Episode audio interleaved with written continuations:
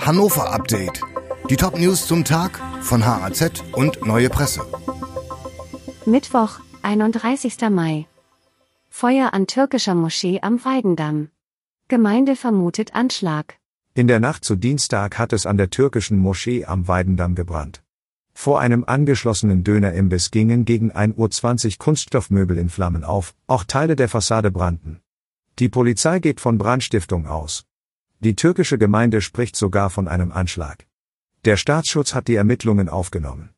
Die Moschee am Weidendamm gehört zur islamischen Gemeinschaft Milli Görüş. Stadionvertrag mit Hannover 96. Kommt eine Beschwerde bei der EU? Sollte der neue Stadionvertrag zwischen der Stadt Hannover und 96 zustande kommen, will der Bund der Steuerzahler möglicherweise bei der EU Beschwerde einlegen.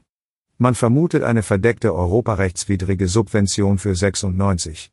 Laut eines Gutachtens für den Steuerzahlerbund hätte die Stadt von einer unabhängigen Stelle prüfen lassen müssen, ob sie das 105.000 Quadratmeter große Gelände zu billig hergibt. Es bestehe die Gefahr, dass der Pachtzins von nur 27.500 Euro im Jahr zu niedrig angesetzt ist. Das könnte eine wettbewerbswidrige Beihilfe darstellen. Tragischer Vorfall auf der neuen Bult in Hannover. Pferd stirbt auf der Rennbahn. Tragischer Vorfall auf der neuen Bult. Im sechsten Rennen des Tages sackte der Wallach Schaka aus dem Stall Emoji kurz vor der Ziellinie in sich zusammen. Sofort kümmerten sich die stets auf der Bahn anwesenden Tierärzte um das vierjährige Pferd. Leider war jede Hilfe zwecklos.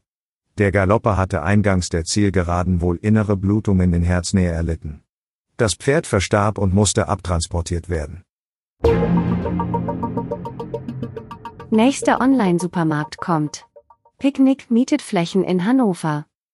Statt in den Supermarkt zu gehen, können Kundinnen und Kunden in Hannover bereits bei diversen Lieferdiensten per Smartphone-App bestellen. Bald wird wahrscheinlich ein neuer Online-Supermarkt hinzukommen. Das niederländische Unternehmen Picnic, an dem der Supermarktriese Edeka beteiligt ist, wird einen 2000 Quadratmeter großen Bereich in Linden anmieten. Bisher liefern in Hannover bereits Flaschenpost und Rewe Supermarktartikel. Dieses Hannover-Update wurde maschinell vertont. Der Autor der Texte ist Michael Sobol. Alle weiteren Ereignisse und Entwicklungen zum Tag ständig aktuell unter haz.de und neuepresse.de.